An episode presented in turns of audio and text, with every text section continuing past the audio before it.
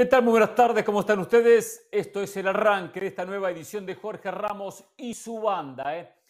Hoy me puse a trabajar, hoy en la mañana me puse a trabajar, quería hablar con la gente de CONCACAF, porque ustedes saben, ayer se definieron los enfrentamientos de cuarto de final de la Liga de Naciones, que va a depositar cuatro selecciones en Copa América 2024.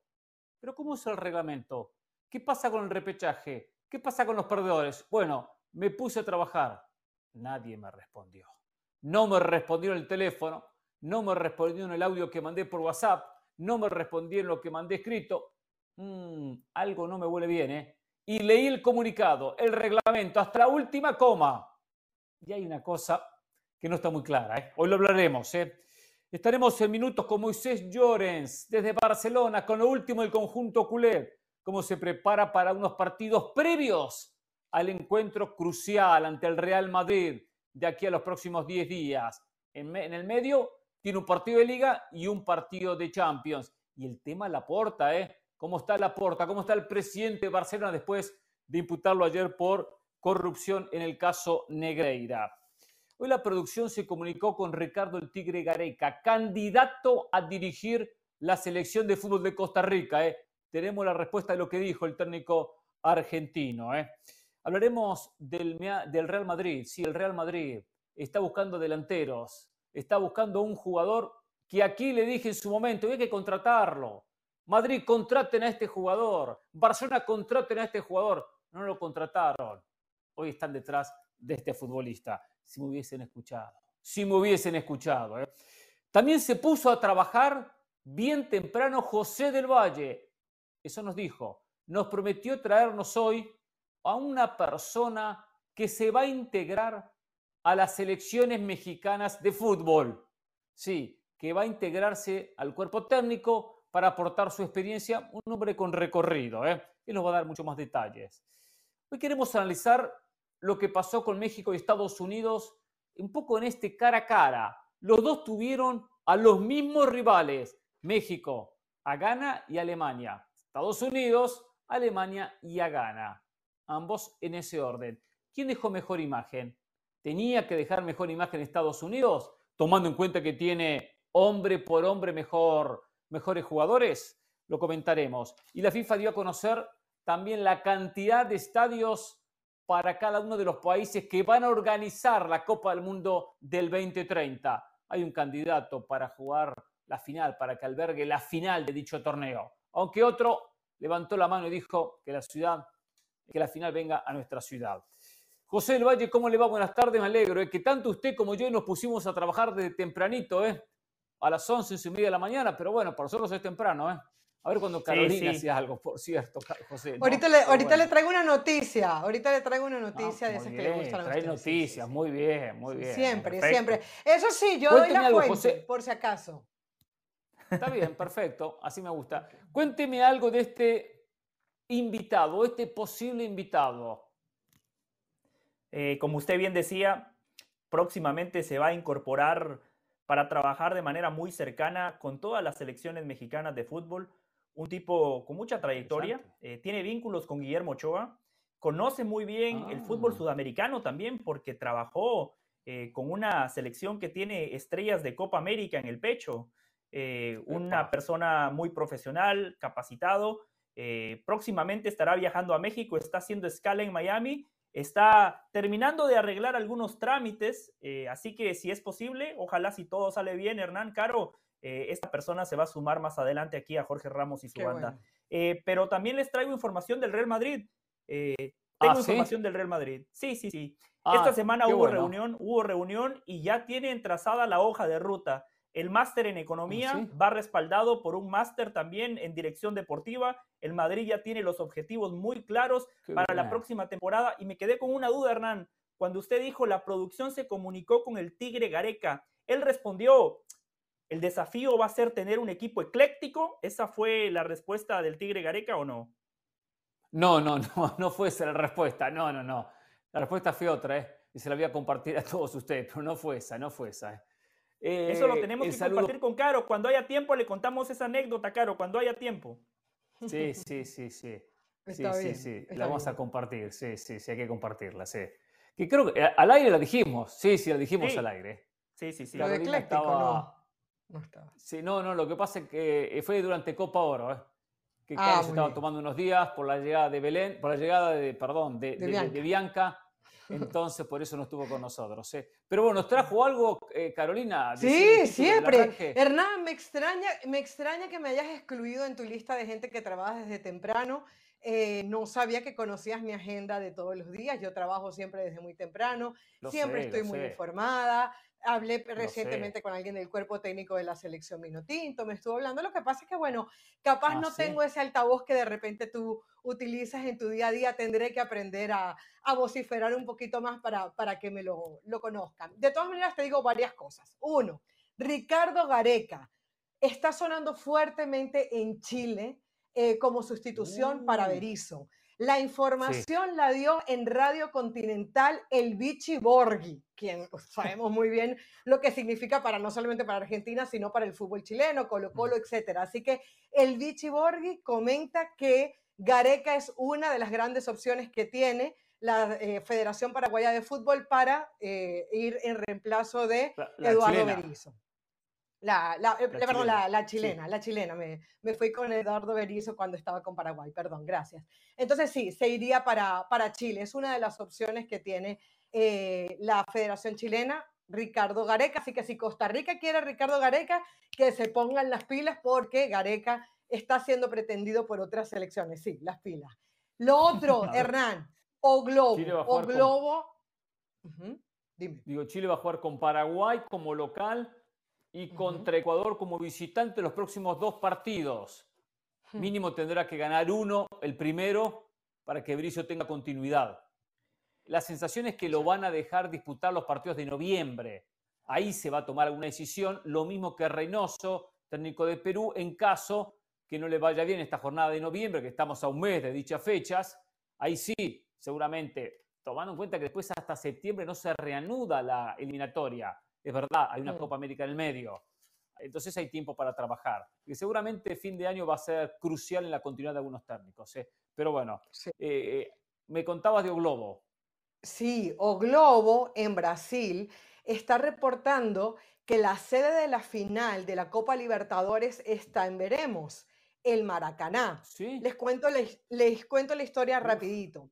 Resulta oh que eh, ustedes saben que Fluminense y Flamengo comparten el Maracaná. Sí. ¿Ok? Sí. Fluminense está en la final contra eh, Boca. Resulta que Flamengo, como dueño del estadio, está pidiendo una cantidad de entradas que superan la capacidad del mismo Maracaná. Una locura, ganas de, molestar. Pero lo que sí pudiese ser muy fuerte, Hernán, es que están muy decepcionados por la, manera como se encuentra el campo de juego del Maracaná. Conmebol quiere agarrar el estadio desde el 23 de octubre, la final recordemos es el día 4 de noviembre, y resulta que Flamengo tiene partido de, eh, de la liga el 28 de noviembre, si, está, si no estoy mal, y no quiere ceder la localidad, quiere jugar ese día y dice que no le importa. Entonces, ahora hay una disputa entre Confederación Brasileña de Fútbol, Conmebol y evidentemente en la mitad Flamengo que está poniendo piedras en el zapato para que se juegue la final en el Maracaná. Eso es la información que está en desarrollo en Brasil. Bueno, entonces habrá que seguir de cerca. La sensación que van a llegar a un acuerdo con Flamengo, Flamengo no puede meterse en el camino de lo que va a ser para Fluminense un partido histórico esta final ante, ante Boca. Y lástima por la gente de Boca, que por lo menos podían ir a Ipanema, a Copacabana, tomarse unos días de sol, ir a la playa, aprovechar el calor de Brasil. Eh, por lo menos que tengan esa posibilidad, ¿no? Porque lo futbolístico lo veo complicado a Boca en esta final contra el Fluminense, es muy complicado. ¿eh? Le pregunto a Brian García, quiero ir a la pausa? No tengo inconvenientes, ¿eh? Y después le cuento con CACAF, ¿eh? Porque vamos a adelantar unas pausas, porque se viene un invitado, ¿eh? En un ratito, en minutos, se volvemos en Jorge Ramos y su banda.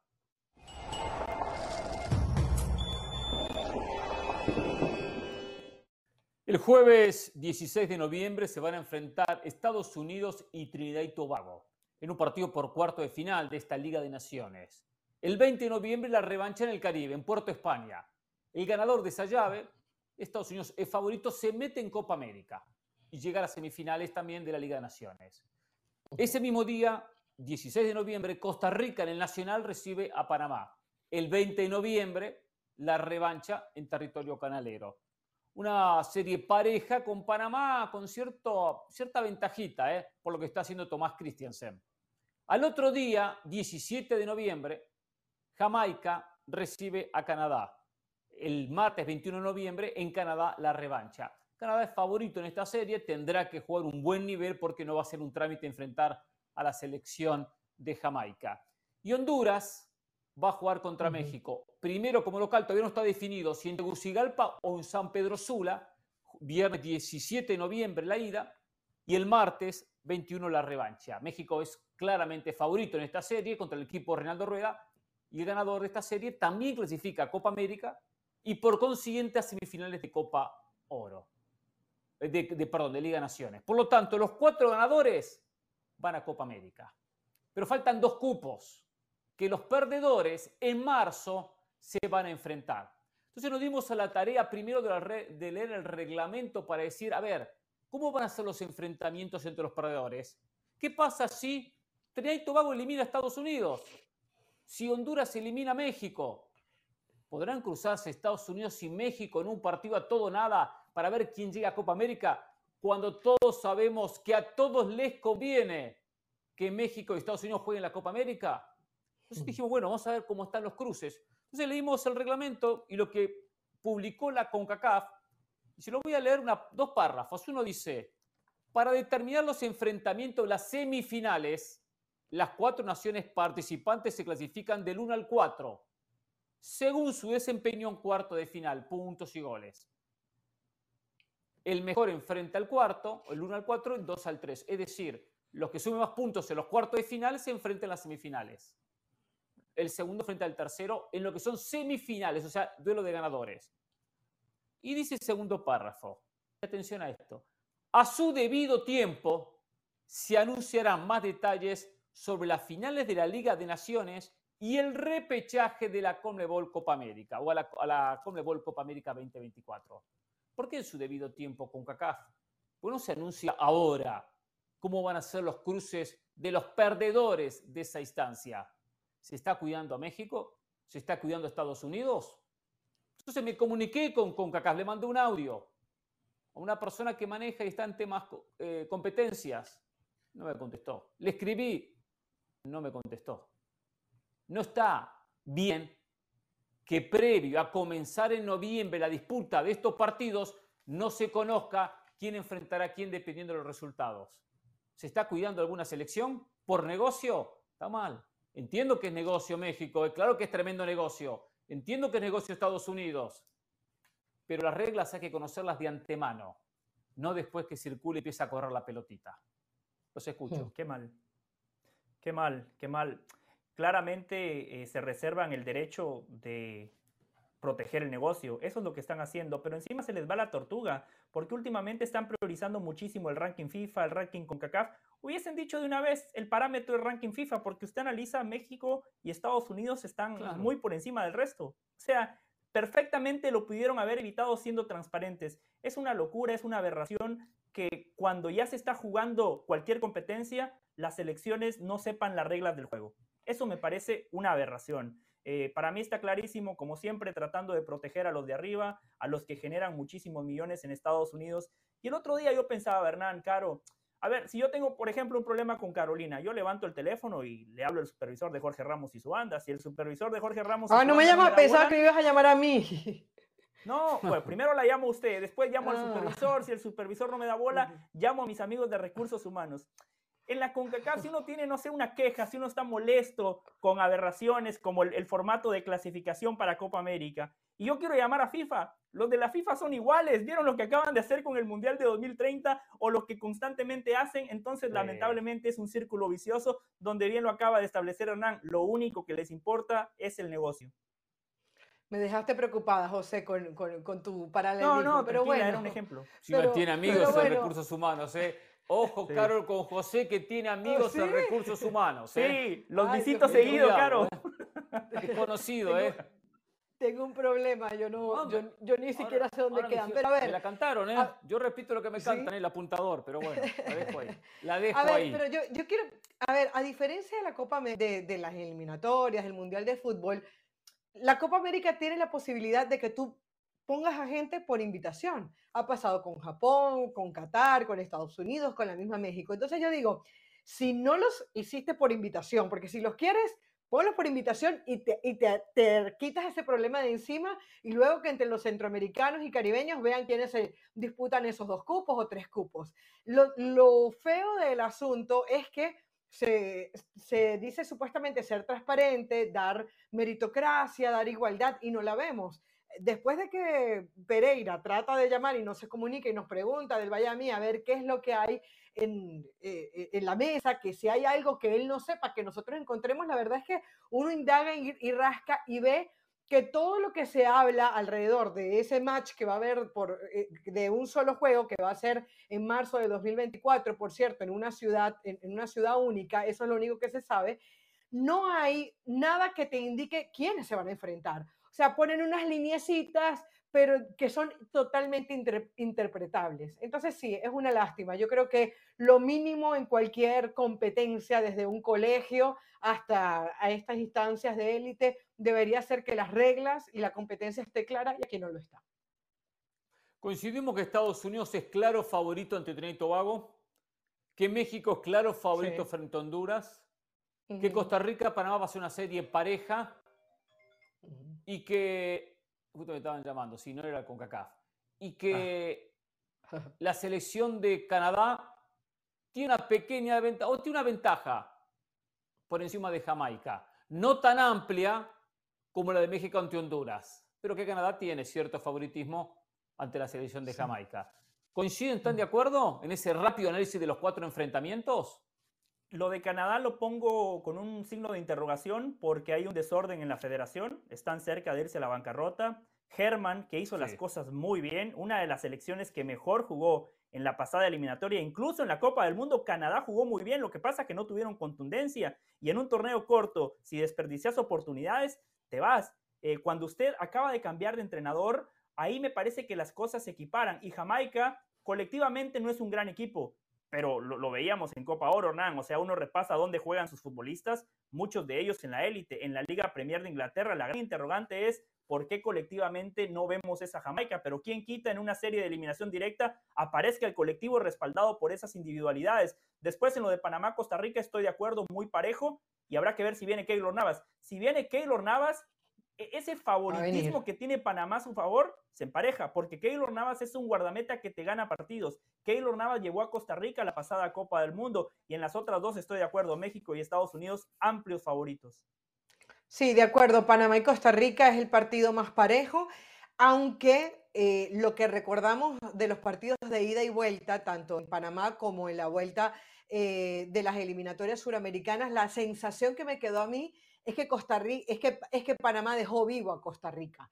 O sea, Panamá fue mejor desde lo futbolístico, desde el dominio, desde las llegadas, pero luego no termina respondiendo en el marcador y de hecho se queda sin la, sin, el cupo para la Copa del Mundo. Entonces, eh, yo creo que Panamá es más que Costa Rica hoy, pero sin duda es el duelo más parejo. Y lo otro, pues ya lo han dicho ustedes, ¿no? Jamaica, el tema es que Jamaica es una selección muy impredecible, o sea, siempre pareciera llegar como un equipo débil, pero desde lo físico, desde lo mental, porque tienen la capacidad de aguantar 80 minutos y de repente el minuto 81 hacen la diferencia, eh, raspan, a ellos no les interesa ni dominar el partido, ni jugar bien, ni llegar, a ellos les interesa mantener el partido 0-0 y en cualquier momento que puedan matarte, y son así en todas las selecciones, en femenino, en masculino, en, en sub-20.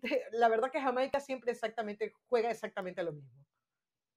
La diferencia Panamá-Costa Rica, Panamá tiene un proyecto, tiene un técnico, tiene un trabajo, tiene tres años Tomás Christiansen al frente de la selección, tiene logros, semifinalista de la Liga Naciones, finalista de la Copa Oro, cuarto en el ranking FIFA a nivel CONCACAF, y Costa Rica tiene un técnico que es director deportivo, Claudio Vivas, interino, que en noviembre va a dirigir, y muchos nombres que se han manejado, el del turco Mohamed, muy buen técnico, pero está con Pumas, el de Nacho Ambriz, muy buen técnico, pero está con Toluca, el de Ricardo Gareca, pero no le llegaron al precio, o Gareca ahora maneja muchas opciones porque en Perú lo quieren de regreso, porque recién mencionaban lo de Chile. Se comunicó casualmente la producción con Gareca y, y contestó lo siguiente del interés de Costa Rica. Dijo, no voy a hacer ningún tipo de declaración. Siempre es un honor que cualquier selección me tenga en cuenta. Esa fue la respuesta a través de la, mm. del WhatsApp del propio Ricardo Gareca. ¿eh? No voy a hacer ningún tipo de declaración, siempre es un honor que cualquier selección me tenga en cuenta. Eh, Guillermo Barros Esqueloto fue una, posibilidad, no entiendo cómo con el fracaso y con lo mal que le fue en Paraguay, pero bueno, eh, Vivas le tenía confianza, el extérnico de Boca, el extérnico de la selección paraguaya, pero dijo que por ahora, por ahora no, por el 2023 no. Está perdiendo tiempo Costa Rica, que después le puede costar caro. Sí, le puede costar caro. Porque en marzo hay jornada, semifinal o repechaje. En junio comienzan las eliminatorias. Es verdad que la primera ronda. Pero empiezan las eliminatorias para CONCACAF en junio. Para el resto de selecciones, porque hay cuatro del Caribe que juegan en marzo. Sí, eh, Hernán, o sea, hay ah, perdón, hay una linda discusión que probablemente no tengamos tiempo de hacer ahora, y es si Estados Unidos, es bueno hacerlo antes, si Estados Unidos y, Costa Rica se equivocaron cerrando como, como visitantes. me parece que yo le doy tiempo. No, a, mí, a mí me parece una linda discusión y mi opinión es que sí, que se equivocaron. Luego el resultado se les puede dar y todo el mundo los va a aplaudir. Pero para mí es como cuando Cristiano Ronaldo quería patear el penal de quinto. No, a mí, a mí me, yo prefiero, si el fútbol me dice a mí que cerrar el, el, la serie como local es lo mejor, yo me quedo con esa opción. Para mí se equivocaron. José. Cristiano Ronaldo pateó el penal de quinto, ganó la Champions el Real Madrid en 2010. Ah, claro, se refiere o no la pateó, Tiene o razón. no la pateó. Tiene razón. no pateó. Eurocopa 2008, tiene razón, Caro. Sí, sí, sí. No, 2012. Eh, Respondiendo primero lo de Caro, a Estados Unidos le da lo mismo. A Estados Unidos le alcanza para ganarle a Trinidad en Puerto España. En Estados Unidos esa serie está definida. Para mí Costa Rica sí se equivocó. Yo siempre prefiero cerrar en casa. Lo que le iba a decir Hernán de Costa Rica, yo entiendo que la federación está perdiendo tiempo, pero ahora póngase usted en los zapatos de los entrenadores que ellos han llamado.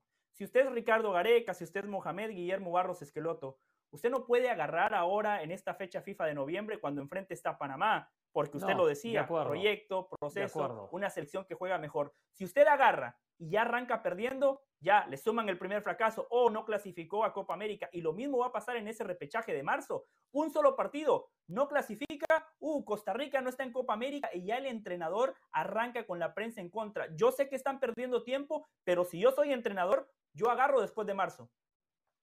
Pero que lo agarre alguno que se anime a tomarlo ahora, que se, anime al riesgo. ¿eh? Me parece bien que Estados Unidos, por cuestión logística, arranque como local. Son menos viajes, menos traslados. Juega como local en Texas, ahí se concentra, después viaja al Caribe y define la serie. ¿eh? Pausa en Jorge Ramos y su banda. Al regreso, Moisés Llores con el último de Barcelona, ¿eh? con tema John Laporta incluido. Volvemos.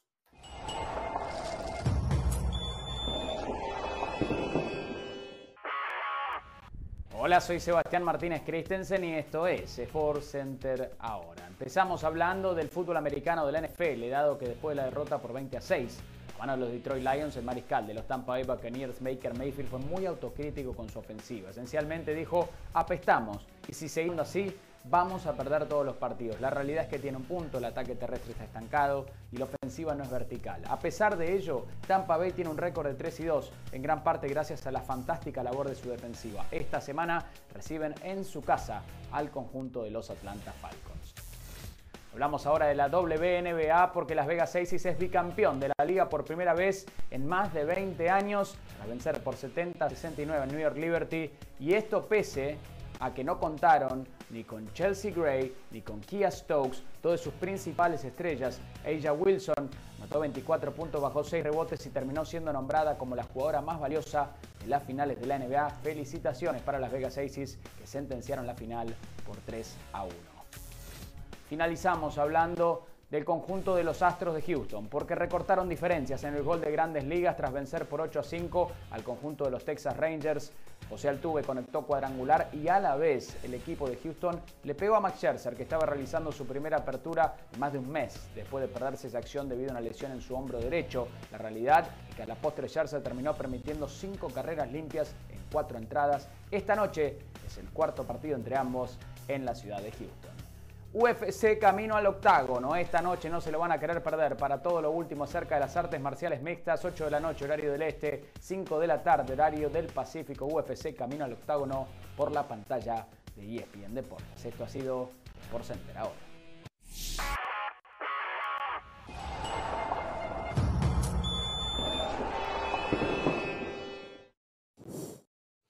Y bueno, ya con la culminación de lo que fue la fecha FIFA, de a poquito comienza la reanudación de las diferentes ligas locales, entre ellas, por supuesto, la liga con Barcelona, con Real Madrid, siempre generando noticias y esperando los partidos de este fin de semana. Por eso tenemos a Moisés Jones para que nos traiga lo último de Barcelona, que tiene casualmente una agenda complicada, difícil, con el partido de Liga ante el Atlético Bilbao, con el partido de Champions y después con el partido frente al Real Madrid. Eh, el saludo, Moisés, primero, ¿cómo le va? Moisés, bienvenido, un placer tenerlo por acá.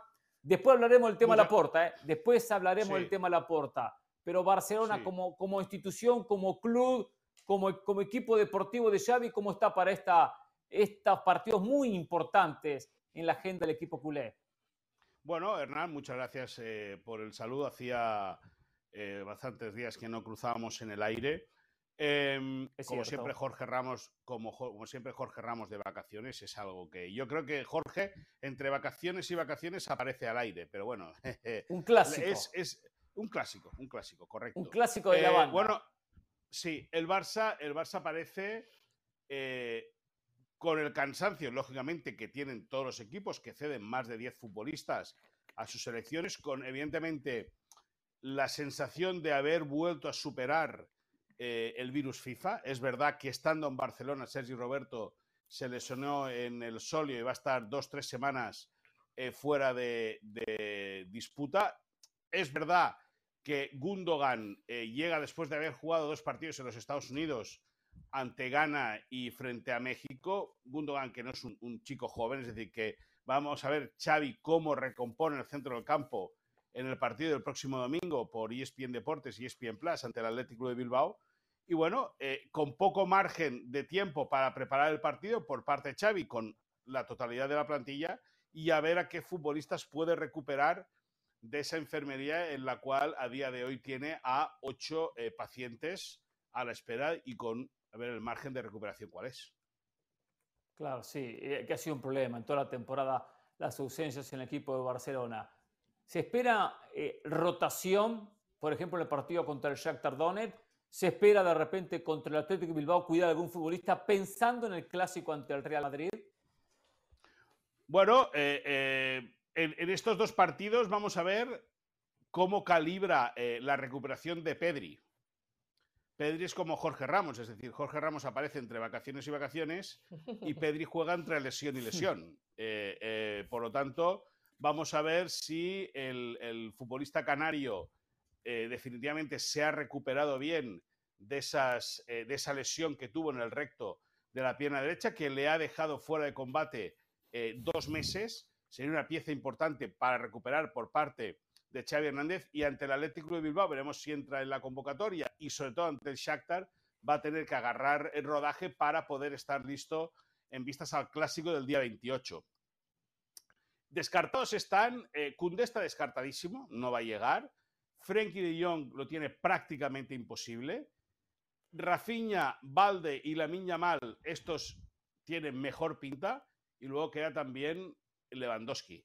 Si va a estar, si no va a estar, esa, esa lesión que, se hizo en, la pierna derecha, eh, hay momentos y dicen desde dentro que tiene buenas sensaciones. Hay otras eh, situaciones en las cuales dicen que, se le carga mucho la pierna.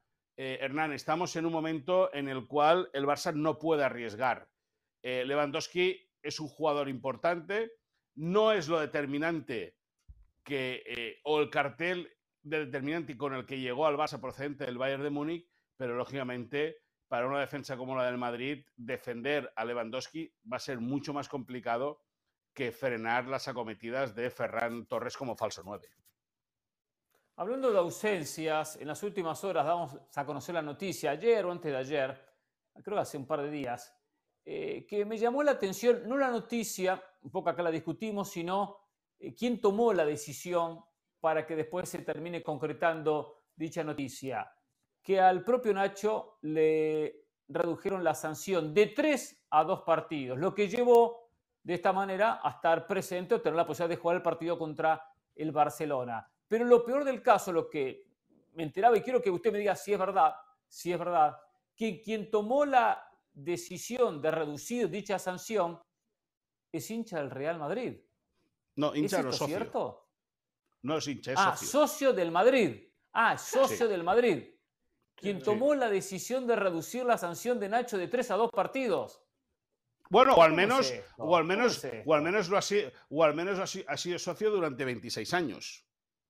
Bueno, pero es lo eh, mismo, es lo mismo. Que no tenga la cuota del día lo que decir que no sea socio o que no sea hincha del Real Madrid. No, si por 26 años eh, lo hizo.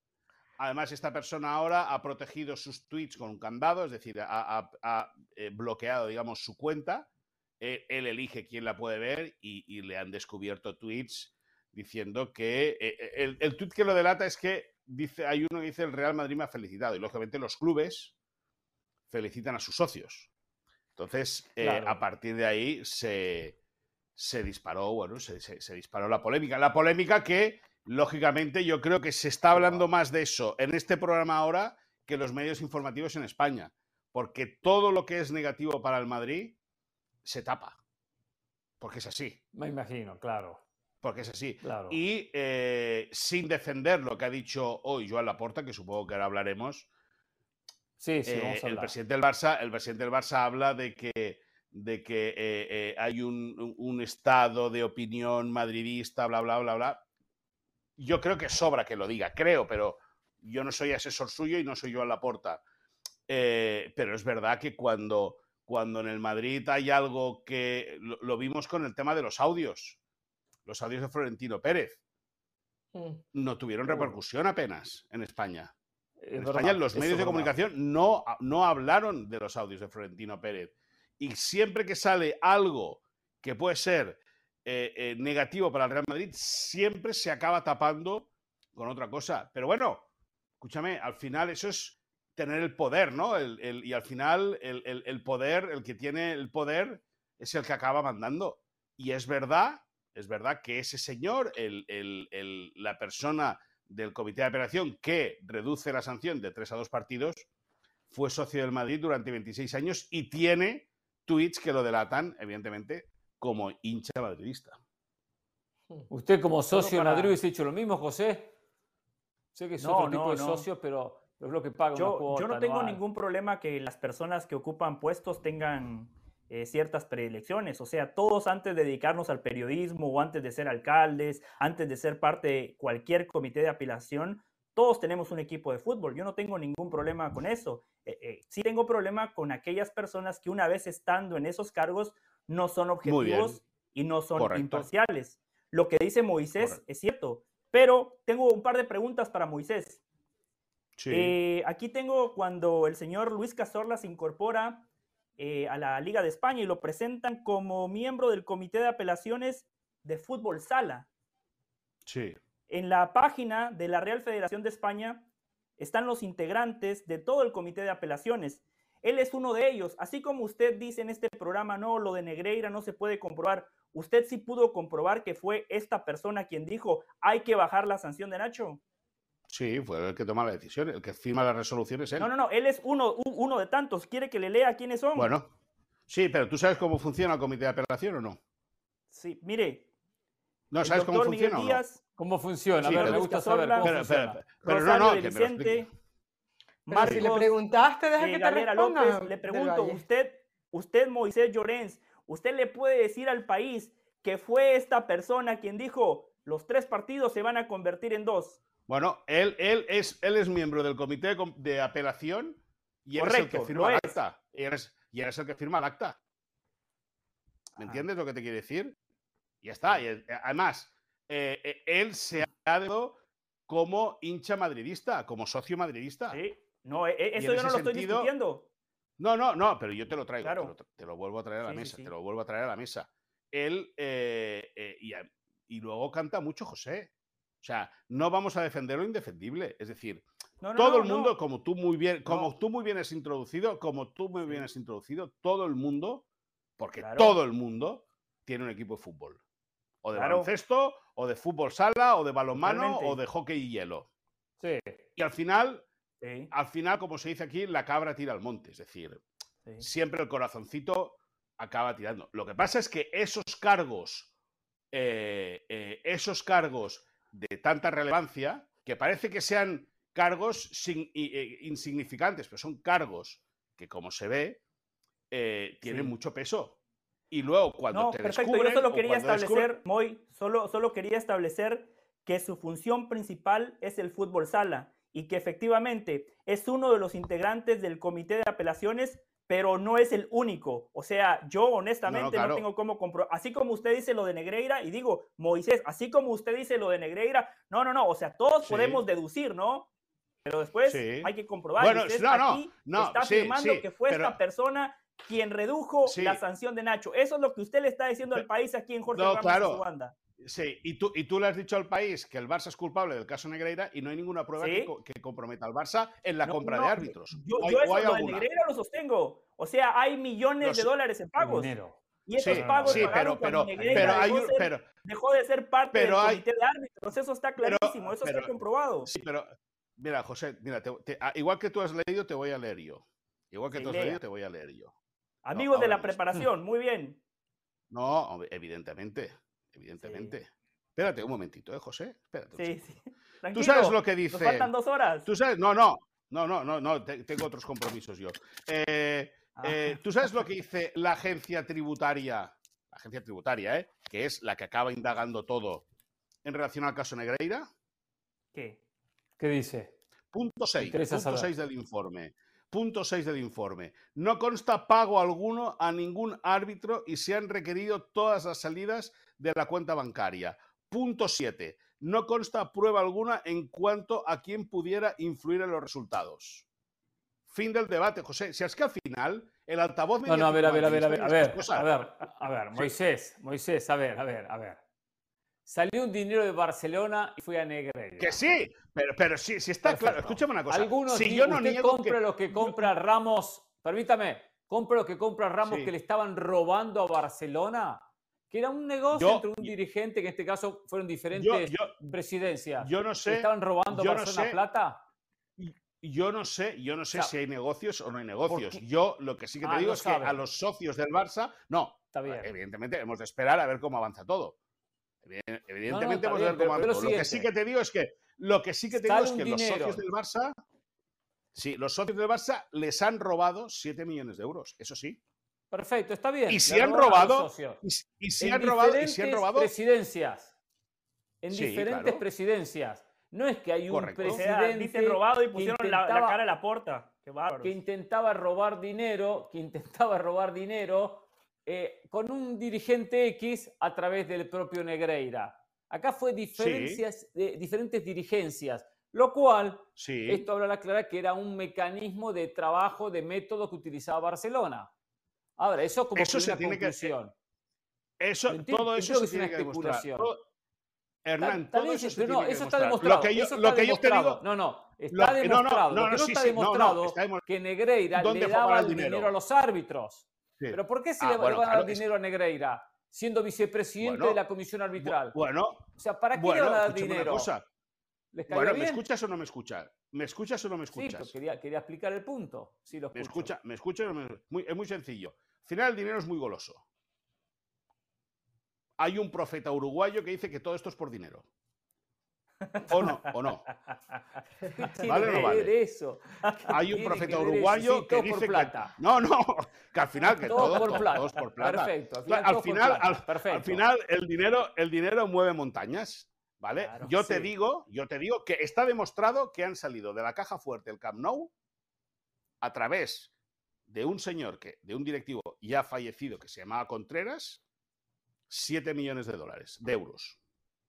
Eso está demostrado. ¿Dónde para el dinero? La agencia tributaria no lo sabe, porque ni, ni, ni Negreira tuvo. Negreira. Eh, escúchame, escúchame. Negreira, a Negreira lo han indagado y no lo han encontrado. Ni propiedades, ni, ni joyas, ni nada. O sea, otra cosa es que Negreira, y esto me lo invento, ¿eh?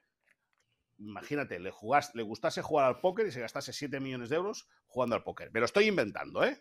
Ahora, dicho esto, de lo que acusa José del Valle y el madridismo de medio pelo y el madridismo barato y el altavoz eh, mediático madridista, que es al Barça de comprar árbitros, De eso no, no hay ni una prueba. Y es más, es más, el juez eh, eh, Alberto Aguirre.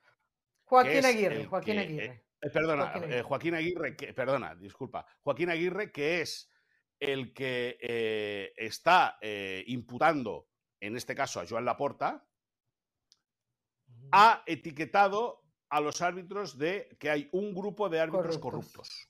Bien. El Comité Técnico de Árbitros le va a meter una demanda. Sí. Directamente. Cantalejo salió hablando. Medina Cantalejo, el presidente del Comité Técnico, le va a meter una demanda. ¿Por qué? Pero, porque escúchame una cosa. Porque, porque los madridistas de medio pelo, como José del Valle y todos sus secuaces de la Peña de Los Ángeles y las Peñas de Miami, porque esos no son madridistas, son clientes, eh, toda esta gente que repiten como monitos, papá, papá, repiten la mentira, se creen que el Barça ha comprado árbitros. Y no hay ni una prueba, ni una, ni una. Que no haya prueba que demuestre... salió, no, pero déjame, pero déjame. Salió, pero bueno, dejarme, salió dejarme acabar. Dejar, dejarme acabar. El que maneja los Dejarme acabar. Dejarme acabar. No hay ni una prueba, ni una. O sea, ni media, ni una prueba, ni una que implique al Barça la compra de árbitros. Ahora, José, sigue tú sigue alimentando la bola. a ver, lo de, lo, de, lo de, Joaquín Aguirre, lo de Joaquín Aguirre ya, ya pasó. Yo no entiendo por qué dio esas declaraciones tan fuertes, porque yo creo que él como juez, cuando tú dices juez, no, no, ya estás, no, no, ya estás diciendo, claro, permíteme, tú, claro, tú, pides tiempo y no, yo no, no, una cosa, una cosa, es que no, no, no, es que no son declaraciones, caro, es el auto. No son declaraciones, es el auto, es el escrito que ha hecho. Perdona. Peor, peor. Ahí voy. Peor y entonces cuando habla Cantalejo tiene toda la razón, porque parte de lo que él dice, dice que el ambiente se ha vuelto irrespirable para los árbitros. A ver, yo entiendo que el caso de la Porta y el caso de Negreira es un caso real, no es para dudar, pero es tan grave lo que se le está acusando al Barcelona que hay que tener cuidado con cada una de las cosas que se dicen y se hablan. Se dice que los niños ya están eh, reclamándole a los árbitros en los partidos de, de, de liga de infantiles por sus actuaciones. O sea, ellos se sienten que realmente les están quitando todo el prestigio. Como tú dices que todos los árbitros o un grupo grande de árbitros es corrupto cuando todavía las pruebas no están. Más allá de que evidentemente hay 7 mm. millones que tienen que aparecer. Pero yo te quiero preguntar algo, muy, porque tú estás allá y sabes cómo se mueve todo. Por primera vez tú sientes que en el Barcelona ya no es tan permeable a este caso, porque al principio parecía que eh, es campaña mediática, hay que investigar, pero ahora que este juez Joaquín está hablando, pareciera que, ya no hay manera de que, de que no se pueda mojar con esta información. Y sobre todo por lo, las cosas que se están acusando a la puerta. Pero, claro, luego yo, yo, os lo digo y me comprometo aquí eh, personalmente con todos vosotros, vamos a traer, voy a intentar hacer un trabajo de producción y a traer a un eh, prestigioso doctor en, en Derecho para que os explique cómo está la cosa y para que entendáis, para que la gente entienda, para que no, para que la gente ah, entienda, no, que, el trabajo, que el trabajo del juez es querer eh, eh, ensuciar una causa que se tiene que indagar, evidentemente. También dejarme que os diga una cosa. Una cosa, José, no, no, dos cosas. Y una va para ti, José. Dos cosas. Primera, primera, eh, hace unas semanas el comisario, excomisario Villarejo, implicó al Real Madrid también en la, supuesta compra de árbitros. De eso no se ha hablado. Punto uno. Y punto dos. José, tú amas el periodismo, ¿verdad? Mire, está diciendo payasadas que le salen globos en la cabeza. no, no, eso es, eso, es, eso es el cumpleaños de un amigo mío. Pero bueno. Ah, em, escúchame, tú amas el periodismo, ¿no? Sí, sí, tanto como el fútbol, Moisés, tanto como el fútbol. Muy bien. Muy bien, pues cuando quieras, cuando quieras, y me gustaría realmente que hicieses un análisis de los vídeos que hace Real Madrid Televisión para reventar a los árbitros cada jornada, oh. para presionar a los árbitros cada jornada. Me gustaría, te lo digo de verdad, me gustaría de verdad escucharte. Déjeme decirle tres cosas puntuales. No, no, una cosa, una cosa. Me gusta, porque ahora han sacado uno. Pero Moisés, es que usted no termina. Tenga poder de Dos minutos, Moisés, eh, vamos, ¿eh? Sí de, de, de, Burgos de Bengoechea, que es el árbitro del próximo fin de semana. Eso no interesa, eso no interesa, de eso no se habla. Bueno, solo Pero de las bobadas de Negreira sí. sí. Tres cosas puntuales. Yo no sé por qué usted viene a atacarme de manera personal, diciéndome que soy madridista de medio pelo. No, escúcheme, escúcheme, escúcheme, por favor. usted me dice a mí que soy madridista de medio pelo. Solo quiero aclararle que cuando pusimos el tema sobre la mesa de Nacho, Hernán, Carolina y yo, los tres, llegamos a un consenso de que estuvo mal la reducción de partidos. Como primera medida, ¿no? Como primera medida. Muy bien. Entonces no entiendo su ataque personal. Yo nada más estaba exponiendo los hechos. Este señor, su principal función es el fútbol de sala. Efectivamente, es uno de los miembros del comité de apelación. No es el único. Después, usted muchas veces en este programa viene, viene a citar a Iturralde. Iturralde explicó por qué, según él, la reducción es correcta en el caso de Nacho, según Iturralde González. Yo no coincido, Moisés Llorenzi, para finalizar, cuando el Madrid arrancó esta campaña después del derby contra el Atlético de Madrid, aquí lo señalamos, dijimos que estaba mal esa campaña porque el Madrid no fue perjudicado. Las decisiones que tomó el árbitro en ese derby fueron correctas, así que yo cuando lo ataco, lo ataco con argumentos, porque usted viene aquí a decir lo de Cazorla. A, condenarlo, pero con esa misma lógica usted viene a defender a Negreira y al Barcelona. Eso es lo que yo no entiendo. la doble moral de muchos de ustedes. No, yo no defiendo, yo no defiendo el caso Negret, estoy diciendo que han robado 7 millones de euros a los socios de Barça. Si no quieres escuchar, es tu problema. Punto número uno. Punto número dos. Que tú argumentes todo eso. Que tú argumentes todo eso. Que tú argumentes todo eso también no significa que no seas un madridista de medio pelo. O sea, no tiene que ver una cosa con la otra, José. es así. Eres un madridista medio pelo. Sí, eso está de más. Eso está de más, Moisés, agresiones. Eh, la realidad es una, una sola. Barcelona comprar. Entonces, vamos a la pausa. Hola, soy Sebastián Martínez Christensen y esto es Sport Center ahora. Empezamos hablando de la Fórmula 1 porque el piloto mexicano Sergio El Checo Pérez no atraviesa su mejor momento en la temporada. De hecho, ha acumulado apenas tres puntos en las últimas cinco carreras. La realidad es que en el horizonte están las carreras en Austin y en la Ciudad de México. Y en las palabras del piloto mexicano, son sus dos carreras favoritas en todo el calendario y no tiene dudas de que va a poder revertir la mala imagen que ha mostrado en las últimas carreras. Por lo pronto, el piloto mexicano continúa segundo en la tabla de posiciones en el Mundial de Pilotos. Hay malas noticias para México y hablamos de la NFL específicamente porque confirmó lo que ya era un secreto a voces. La NFL no volverá a México en el año 2024. ¿Por qué? Porque el Estadio Azteca estará realizando las renovaciones para estar lista para el Mundial del 2026 y recién estaría a disposición en el año 2025. ¿Qué va a hacer la NFL? Bueno, evalúa visitar otras sedes internacionales. Podrá ser Brasil, podrá ser España. Por lo pronto la NFL, reiteramos, no vuelve a México en el año 2024, recién estaría dándose el regreso en el año 2025. Finalizamos hablando del básquetbol de la NBA porque continúa la pretemporada y si bien los resultados importan poco, los Golden State Warriors continúan invictos con récord de 4 y 0, 0 y 4 para el conjunto de los Sacramento Kings y en el duelo entre ambos fue triunfo para Golden State por 116 a 115. Steph Curry anotó 30 puntos acertando 10 de sus 18 lanzamientos. Esta noche no se pueden perder UFC camino al octágono para conocer todas las últimas novedades acerca de la UFC de las artes marciales mixtas, 8 de la noche, horario del este, 5 de la tarde, horario del Pacífico, UFC Camino al Octágono por la pantalla de ESPN Deportes. Esto ha sido Sport Center ahora. Pasión, determinación y constancia es lo que te hace campeón y mantiene tu actitud de ride or die baby. eBay Motors tiene lo que necesitas para darle mantenimiento a tu vehículo y para llegar hasta el rendimiento máximo. Desde sobrealimentadores, sistemas de sonido, tubos de escape, luces LED y más. Si buscas velocidad, potencia o estilo, lo encontrarás todo en eBay Motors. Con más de 122 millones de piezas, siempre encontrarás justo lo que buscas. Y con Guaranteed Fit de eBay, tienes la garantía de que tu pieza quede perfectamente a la primera o se te devuelve tu dinero. Porque con eBay Motors, quemas llantas y no tu dinero. Con las piezas que buscas, a los precios que quieres, tu auto se convertirá en el MVP que te dará el triunfo. eBay Motors. ebaymotors.com. Solo para artículos elegibles se aplican restricciones.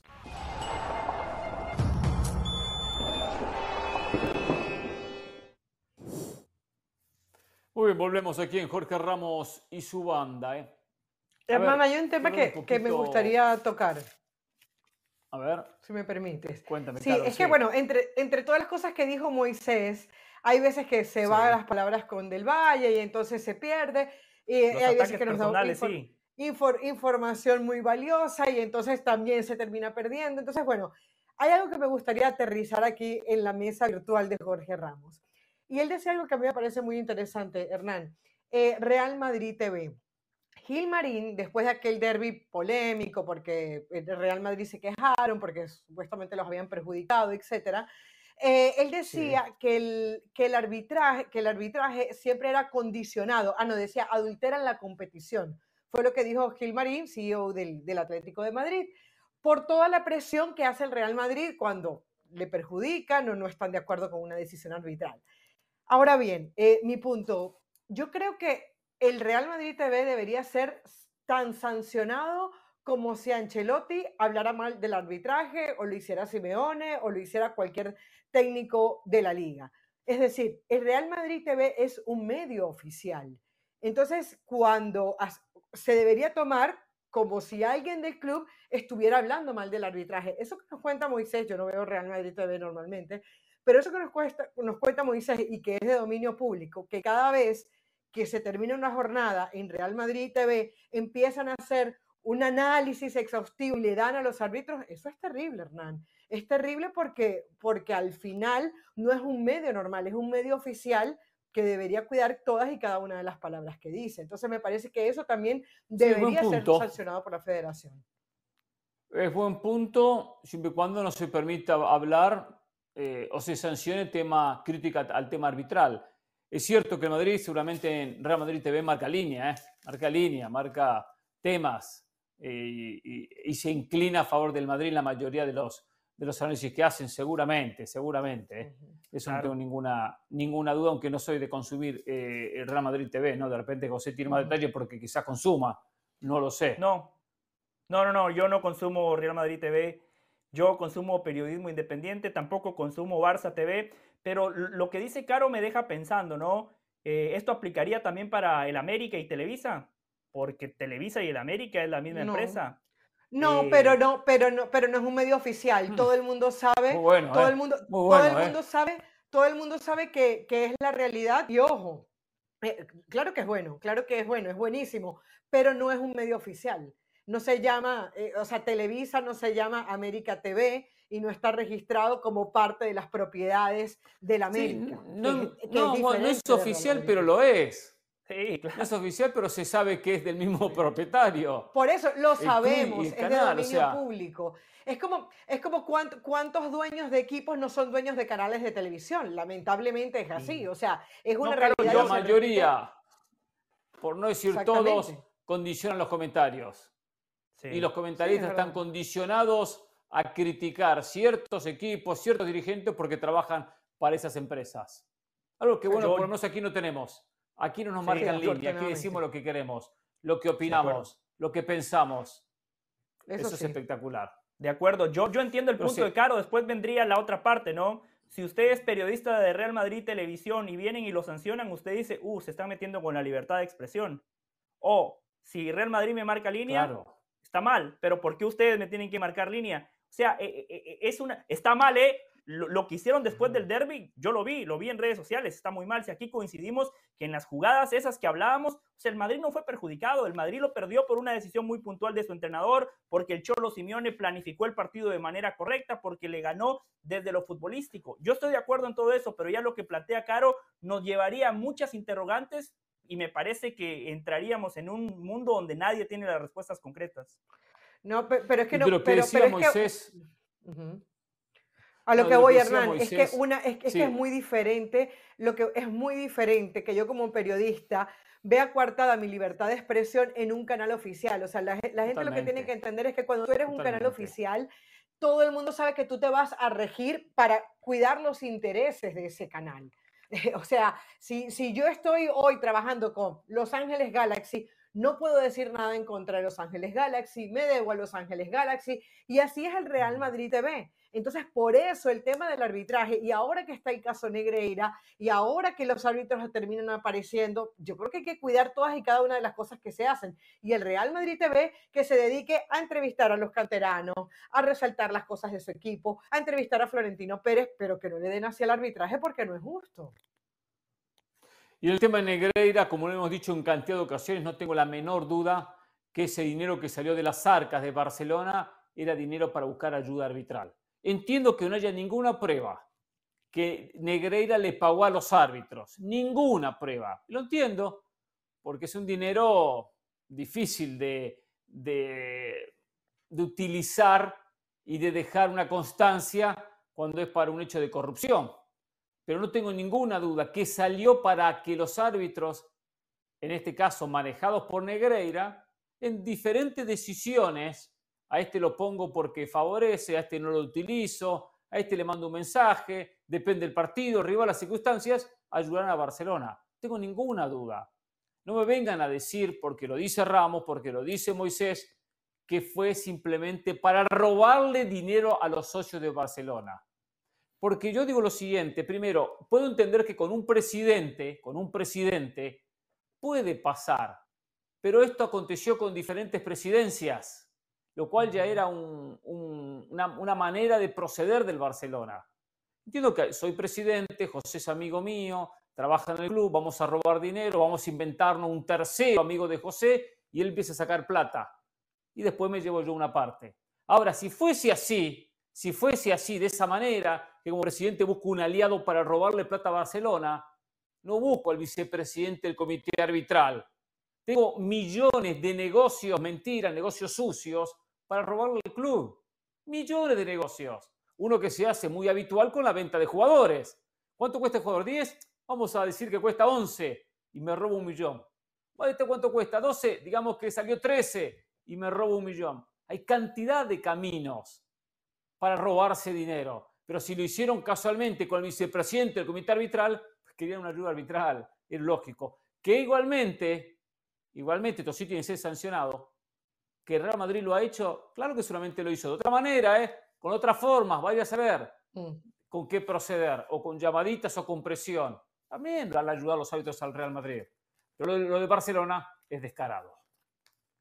Pausa, volvemos. Y los pagos a Negreira, Hernán, paran cuando él sale del comité de árbitros. Ese es otro dato importante. Exacto.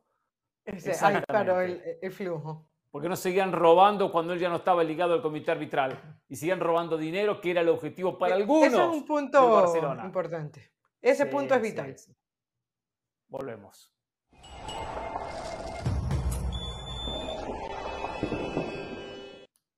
Durante esta fecha FIFA que concluyó en el día de mañana, se dio la coincidencia que México y Estados Unidos tuvieron a los mismos rivales. Los dos se enfrentaron a Ghana y a Alemania. La diferencia fue el orden. México enfrentó primero a Ghana y después a Alemania. Estados Unidos, lo inverso, primero a Alemania y después a Ghana. Por eso quería un poco analizar dos selecciones que seguramente se van a enfrentar en la semifinal o en la final de la Liga de Naciones, un torneo que tiene atragantado México y que buscará revancha ante Estados Unidos si es que lo enfrenta. Hoy seguramente se van a enfrentar en la próxima edición de Copa Oro, si se juega con el sistema habitual, a no ser que haya muchos invitados y quede alguno en el camino, que sabemos que hay una rivalidad. Y yo quería poner sobre la mesa este tema conociendo el potencial de las dos selecciones y lo que mostraron. Recordemos que México le gana a la selección africana 2 a 0, Estados Unidos 4 a 0. Mejor resultado. Pero contra Alemania Mientras México termina empatando 2 a 2, Estados Unidos pierde 3 goles contra 1. Y antes de exponer mi punto de vista, quería escuchar a los compañeros y preguntarle a José, con lo visto por estas dos elecciones, ¿quién deja mejor imagen? Y también analizando los planteles, sabiendo lo que cuenta uno y lo que cuenta la otra selección. ¿Cuál es su análisis? México. México, Hernán, eh, sin lugar a dudas. Me parece que el verdadero parámetro para ambas selecciones era Alemania. Y allí vimos que una selección mexicana con menos talento termina emparejando el partido gracias al planteamiento de su técnico. Me parece que aquí el principal ganador es Jimmy Lozano y el principal señalado tiene que ser Greg Berhalter, porque en, e, en, esa segunda línea de su pregunta, usted hablaba de la materia prima. Estados Unidos hoy tiene mejores futbolistas que México. Por eso la exigencia para Berhalter tiene que ser superior. Berhalter tiene suerte que Estados Unidos no es un país de fútbol. Después de ese baile contra Alemania, yo vi Undisputed, Get Up, eh, First Take, nadie, nadie, absolutamente nadie habló de la debacle de Estados Unidos contra Alemania, Seguramente lo hicieron en Fútbol Américas, lo hacemos aquí en Jorge Ramos y su banda. Pero eh, Berhalter Hernán tiene que demostrar que puede contra esas selecciones de élite y a día de hoy no me lo ha demostrado. Tiene un colchón que contra México lo ha hecho. Ese va a ser el próximo gran reto de Jimmy Lozano. Jimmy Lozano lo hizo bien contra Alemania, una potencia, pero lo que quiere el aficionado mexicano es recuperar ese mote de gigante de la CONCACAF, más allá de que no hay gigantes, pero quiere volver a sentirse como que es el mejor equipo del área. Por eso, esa fecha FIFA de marzo que usted mencionaba, seguramente México va a tener la oportunidad de vengarse y allí el presionado va a ser Jimmy Lozano. Carol.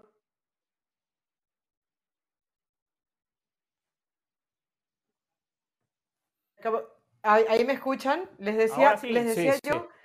Les decía yo que, a mí me parece que, sí, que definitivamente es México y que le sumo algunos argumentos a lo que dice José. Fíjense, en el momento en el que se, se discutió, en algún momento que Estados Unidos estaba muy por encima de México, se hablaba de eh, los jugadores que estaban brillando. Uno de esos, Serginho Dez. Serginho Dez ha terminado desapareciendo del mapa futbolístico y de hecho ya no es el lateral titular siempre de la selección de los Estados Unidos. Los errores defensivos que, vimos en, en Rim, en Richards, en el mismo Scali ante Alemania son realmente preocupantes.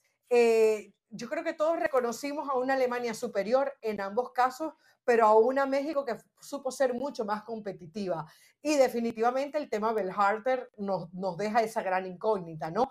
¿Va a ser capaz Belharter de hacer algo más de lo que hizo en la Copa Mundial pasada? ¿Va a ser capaz Belharter de descifrar partidos de buena manera eh, cuando juegues ante grandes potencias? La respuesta parece ser ahora mismo que no. Así que el, el mal parado de toda esta doble fecha sin duda Estados Unidos en comparación con México.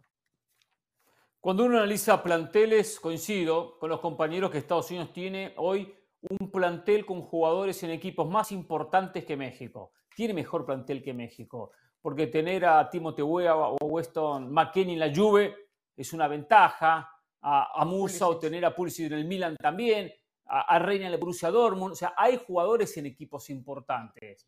También está Ruin en el Fulham o Chris Richard en el Crystal Palace. Entonces, que si bien no son equipos top, pero son equipos de Premier, se tiene esa, esa importancia. Por lo tanto, hoy cuenta Estados Unidos con mayor materia prima. Ahora, también coincido que las conclusiones son claras. Berhalter va a tener que aprender de Jimmy Lozano. Yo lo decía en ese así punto. Tiene que aprender en estos tipos de partidos. Porque Estados Unidos, con menos, dejó una imagen inferior. Es verdad que goleó a Ghana, pero cuando Estados Unidos tiene esos rivales potentes, candidatos en un mundial, potencias, le quiere jugar de igual a igual. Hablaba Carlos de los errores defensivos. Los errores defensivos de Tess y del resto de futbolistas son productos de una idea de juego, de que está encaprichado el técnico. De atrás salimos jugando, ¿eh? De atrás salimos jugando. Aunque enfrente esté la selección que mejor presiona la salida del rival. Que Alemania lo hace muy bien. Y ahí terminó exponiendo. Jimmy tuvo la virtud de decir, a ver, no le voy a disputar la posesión de la pelota. Esto me van a ganar la posesión. Le voy a disputar eh, velocidad a las espaldas de los laterales, los espacios que me deja Alemania, y ahí potencio mi juego. No intentando imponer condiciones con su estilo. La virtud de adaptarse al rival que siempre hablamos en esta mesa. Berhalter no quiere adaptarse al rival quiere imponer condiciones contra la peor selección del mundo o contra la mejor de la misma manera. Y ahí se termina equivocando. Quedó expuesto en esta fecha FIFA, porque si bien contra Ghana podemos decir, bueno, uno marcó cuatro, el otro marcó dos, diferencia de dos goles, hubo también cuatro goles en 28 minutos, muy rápido, ¿eh? muy rápido. Pero también hay que decirlo, contra Alemania la pasó mal Estados Unidos, muy mal la pasó Estados Unidos contra Alemania pero con México contra Alemania no la pasó mal. Le compitió eh, eh, en igualdad de condiciones en partido de, situaciones. Tuvo más la pelota Alemania, sí, pero sabía México a qué jugar. Hay que tener esa virtud que no la ha podido tener Berhalter y lo vimos en la última Copa del Mundo cuando Van Gaal le terminó dando un repaso táctico en el partido por octavos de final. Si no aprende Berhalter, si no cambia Berhalter, la historia es la misma. ¿eh? Puede que le gane a México la final de la Liga Naciones o la semifinal o cuando se enfrenten. Sí, puede que se lo gane a México, Pero cuando tenga potencias, va a vivir el mismo problema. Hoy hay rival que no estudie, ¿eh? que agarre, agarre los sistemas que hay y se ponga a analizar al rival. Ah, hace esto, esto lo voy a contrarrestar de esta manera. Y así Estados Unidos quedó expuesto en el partido contra los alemanes. Y sin hablar de que no sabemos cómo se está manejando internamente el caso de Gio Reina, porque vuelve Gio Reina, juega los primeros 45 minutos, otra historia. no rinde, no rinde y le saca el segundo tiempo. A lo que voy es que en ese resumen que hay que hacer de Estados Unidos, hay que ver porque es como, a ver, no es lo mismo que, que, todo esté en paz, que todo el mundo crea en el técnico, que las cosas se estén manejando de manera armónica entre, personalmente, ¿no? Me refiero, entre técnico y jugadores y que haya ese ruidito, porque el ruidito está. Luego veremos eh, cuál es el alcance, si lo sabe manejar Harter, si ya está todo, la, la, la, todo, todas las asperezas limadas, pero creo que eso es otra de las cosas que le suman a este momento negativo de Estados Unidos. Yo quiero sumar un concepto más. Obviamente México es polarizante y hablamos más de México y todos tenemos más o menos claro, el propio Jimmy Lozano también, que el parámetro de él va a ser Copa América pero realmente también deberíamos de decir lo mismo para Greg Berhalter. Copa América debería de ser un punto de inflexión para la Federación Estadounidense de Fútbol. Pero no, lo sabemos va a hacer. cuál va a ser el techo. ¿Cómo? No lo va a hacer Copa América para Berhalter. Bueno, debería. Va a ser debería. Por eso yo desde aquí, desde mi trinchera, desde mi humilde punto de vista, voy a hacer lo que deberían de hacer los periodistas anglosajones hablar de su selección, ponerle presión a este entrenador que tiene la mejor generación en la historia del fútbol estadounidense. Y a día de hoy, a mí me parece que el techo de Greg Berhalter ya lo vimos. Es bueno en la CONCACAF, contra México eh, le ganó en Liga de Naciones, le ganó en Copa Oro, fantástico, todo bien Berhalter. En la Copa del Mundo fuiste la única selección de CONCACAF que clasificó a la segunda ronda, muy bien Berhalter. Pero en esos partidos de eliminación directa, cuando enfrente hay equipos con mayor calidad, ahí es donde se, tiene que ver la mano del técnico. Berhalter ya llegó a su techo. No sabemos todavía cuál es el techo de Jimmy Lozano. A mí Jimmy Lozano después de cada partido me sigue gustando más. Después de cada conferencia de prensa me sigue gustando más. Por eso el señalado es Berhalter. Federación, ojo, están a tiempo. Copa América, si Berhalter no da el paso, cambien de entrenador. Pero no van a cambiar. No van a cambiar por más que pierda ante Estados Unidos, por más que pierda Estados Unidos ante México en Liga de Naciones la final, por más que se complique su clasificación a Copa América, por más que no pase la ronda de grupo de Copa América, mm. Berhalter va a ser fijo para el 2026. No tengo dudas. Con lo, que con lo que le costó, con lo que demoró Estados Unidos en volver a nombrarlo como técnico, no veo en el horizonte que vayan a cambiarlo, que vayan a modificarlo. Ni, ni siquiera siendo sede del Mundial, ni siquiera siendo sede del Mundial, hermano. O sea, ¿dónde está el amor propio? Eh, el amor propio y el amor por el fútbol en, los directivos entonces de, Estados Unidos, porque no puede ser que seas un témpano de hielo si tu selección no da los amor por el billete, acá hay amor por el dinero, acá no hay pasión por el fútbol. Pero alguien, pero, no, pero no diga eso. Yo ya tengo el sustituto. No diga eso, si no, los mismos jugadores que sí deben tener mucha pasión por el fútbol, los mismos jugadores, ya, ya te escucho con el sustituto, pero deberían hacer una rebelión, pienso yo, ¿no? Porque si no le duele a los directivos, no, no, que, que, se rebelen los jugadores, que se rebelen los jugadores. Claro, bueno, si las cosas no se dan, hay que, hay, que, hay que pegar un, un portazo en la puerta. Sí, estoy totalmente de acuerdo con Caro. Además, hay muchas maneras de hacer la rebelión. Se puede hacer, se puede hacer en conferencia de prensa o se puede hacer como lo hacen muchos futbolistas haciendo la cama. O sea, ustedes no, se dan cuenta la tremenda cama que le hicieron a Hansi Flick. O sea, eso en Alemania nuestros colegas alemanes lo están reportando. Después acá, no, lo más sagrado del fútbol son los futbolistas. Ah, no, con el jugador no me meto, por favor. Exfutbolistas me lo han dicho. El otro día Alfredo Ten en Fútbol Picante dijo, por favor, yo he visto cómo hacen camas en los vestuarios, está clarísimo. Les quería decir algo más, Hernán Caro. Ya tengo el sustituto. A Hansi Flick lo sacaron los, jugadores. A Hansi Flick lo sacaron los jugadores. Sí, pero usted, usted no notó. que, que cómo se dice hacer la cama en alemán. Desmotivado. Bueno, lo noté. Tampoco lo de Alemania fue una máquina, o sea, seamos claros, que mejoró, mejoró, no tengo dudas. Pero tampoco por dos partidos podemos, podemos decir, no, ya Alemania volvió a ser lo que era. Por favor, señor del Valle. O sea, Pregunta, le ganaron a Francia, ¿no? ¿eh? Alemania le ganó a Francia un amistoso, ¿no? Hace poco, ¿no? Le ganó a Francia, es el sustituto de Belhalter? Ah, pero tranquilo, perfecto. ¿Por qué están apurados? ¿Por qué están apurados con la noticia? ¿Quién es el sustituto de Berhalter? Para del Valle. Está bien, lo pueden dar. No, no recuerdo cuándo jugó contra. Ah, sí, es verdad. Jugó contra Francia. 2 a 1, el 12 de septiembre, qué casualidad, ¿no? Derrota, derrota, derrota, derrota, derrota. Echan a Hansi Flick, llega un entrenador. Ah, un entrenamiento, el discurso mágico y de la noche a la mañana Alemania le gana a, la selección subcampeona del mundo y que ganó el mundial en el 2018. Bueno, técnico nuevo siempre gana, casi siempre. A veces hay jugadores que no entienden el discurso, a veces hay un, discurso repetido del técnico, a veces pierde credibilidad el mensaje del técnico, pero eso no quiere decir que por eso el futbolista haga la cama. A veces este, este que me dice ayer me dice A y me dice B, no entiendo qué es lo que me está pidiendo, y el jugador entra mareado a la cancha, pero no por eso quiere decir que le hace la cama. Pero bueno, ¿quién es para Del Valle, el sustituto de Berhalter en caso que no llegue al 2026? Algo que yo lo doy como un hecho, ¿eh? que Berhalter va a dirigir en el 2026. No, no, yo no. Jesse Marsh, experiencia en Europa, conocimiento total. O sea, la respuesta está clara. Si Estados Unidos no tuviera entrenadores, perfecto, que sigan con Berhalter. Pero tiene muy buenos entrenadores. Otro Hernán que a usted le gusta mucho, Jim Curtin en Filadelfia. Sus equipos juegan muy bien. O yo Savarese. llamado Jesse Marsh ah, ahora, en este proceso? ¿Por qué no fue llamado ahora? Pregunto yo.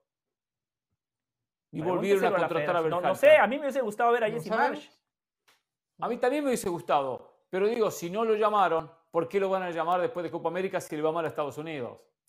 Estados Unidos está preocupado por la NFL, José del Valle. Se viene, la, NFL está en una etapa muy espectacular, comenzando, después vienen los, los playoffs, la postemporada. El béisbol está eh, en el mejor momento la Serie Mundial, comenzó la NBA, comenzó la NBA, José el Valle. ¿Entiende la importancia de, la NBA?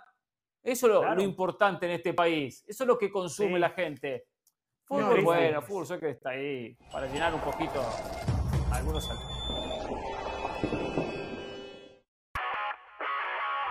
Hola, soy Sebastián Martínez Christensen y esto es Sport Center ahora. Empezamos hablando de la NBA porque en duelo tejano de pretemporada los San Antonio Spurs vencieron por 117 a 103 a los Houston Rockets. Y entiendo que la pretemporada a veces la miramos de reojo, pero no es el caso en San Antonio, sobre todo dada la presencia de la sensación francesa Víctor Mañama. Él y Devin Basel se combinaron para anotar 40 puntos. San Antonio fue uno de los peores equipos de la NBA la campaña pasada, pero la influencia de Bombañama es tan grande que no se sorprendan si los Spurs terminan quizás peleando por un cupo en la postemporada en la conferencia del oeste. De buenas noticias pasamos a malas. Todos vimos la lesión de Neymar, rotura de ligamentos cruzados de la rodilla, también rotura de meniscos, ausencia prolongada. Algunos estiman que hasta un año de ausencia. Bueno, estas son malas noticias para Brasil, son malas noticias para los amantes del fútbol, para el Al pero también para la FIFA. Hay programa de indemnización. Cuando los clubes prestan a los jugadores a sus selecciones, se lesionan y la recuperación demanda más de 28 días tienen que pagar un monto superior a los 20.000 euros diarios. El máximo que pueden pagar y que podrá recibir en este caso el Al son 7.5 millones de euros. Malas noticias para todos, pronta recuperación para Neymar. Finalizamos hablando de la Liga MX, específicamente de Fernando Hierro, porque en entrevista exclusiva con ESPN, Jorge Valdano llenó de elogios al director deportivo de Chivas, diciendo que pocos tienen el conocimiento de fútbol que tiene Fernando y aún más importante, en las palabras de Valdano, pocos tienen la capacidad para poder transmitirlo como lo hace él. Fernando Hierro aporta toda su experiencia al conjunto de Chivas que hoy marcha sexto en la Apertura 2023. Esta noche no se pueden perder UFC Camino al Octágono, 8 de la noche horario del Este, 5 de la tarde horario del Pacífico, UFC Camino al Octágono por la pantalla de ESPN Deportes. Esto ha sido Sport Center ahora.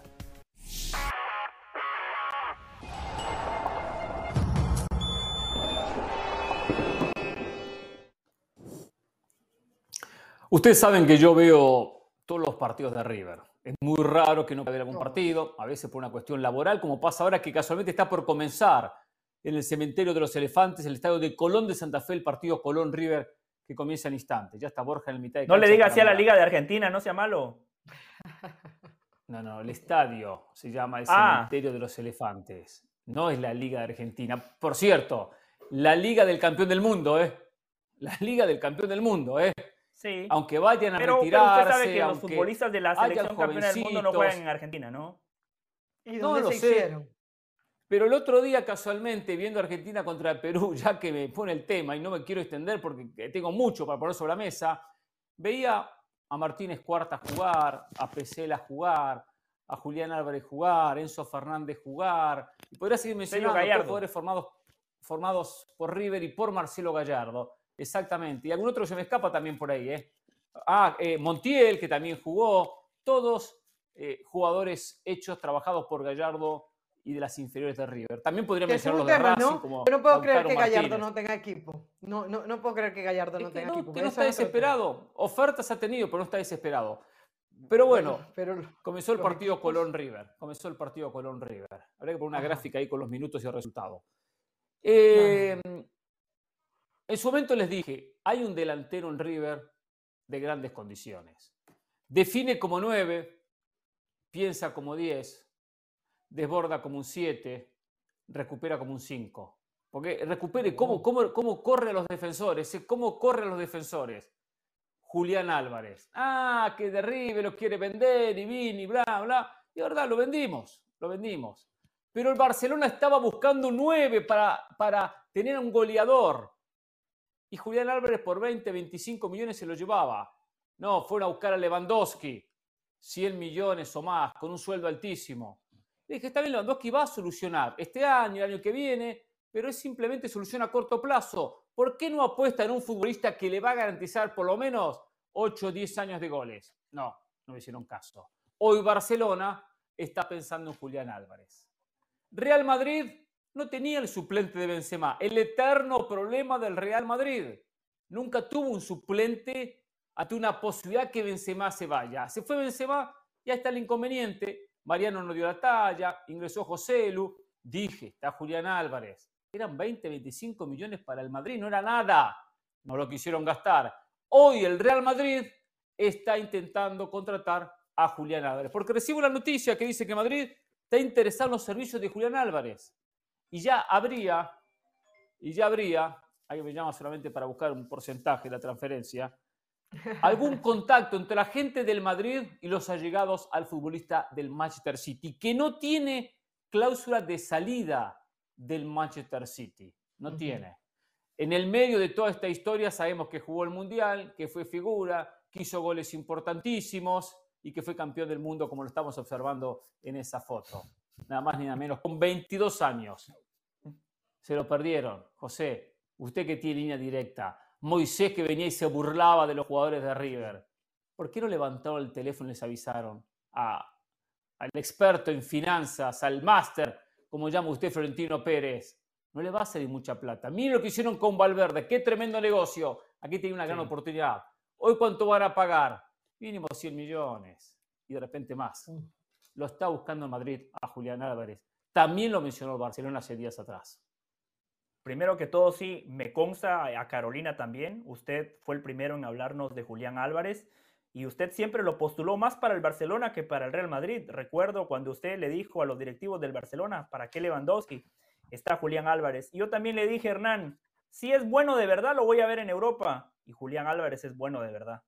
Es bueno de verdad. Esta temporada ya es titular con el Manchester City fue el mejor socio que ha tenido Lionel Messi en la selección nacional de Argentina es Julián Álvarez, sí, y tuvo al Kun Agüero, tuvo a Higuaín, tuvo a grandes delanteros. El que mejor ha entendido a Messi en la selección es Julián Álvarez. Encima, con un Messi que ya tiene 35, 36 años, 35 en el pasado mundial, hoy 36, necesitaba un tipo joven que presionara como presiona Julián Álvarez. Hoy, hoy, me gustaría tenerlo en el Real Madrid, pero voy a dejar a Carolina que opine Hernán porque le voy a decir, eh, Julián todavía no está en la órbita del Real Madrid.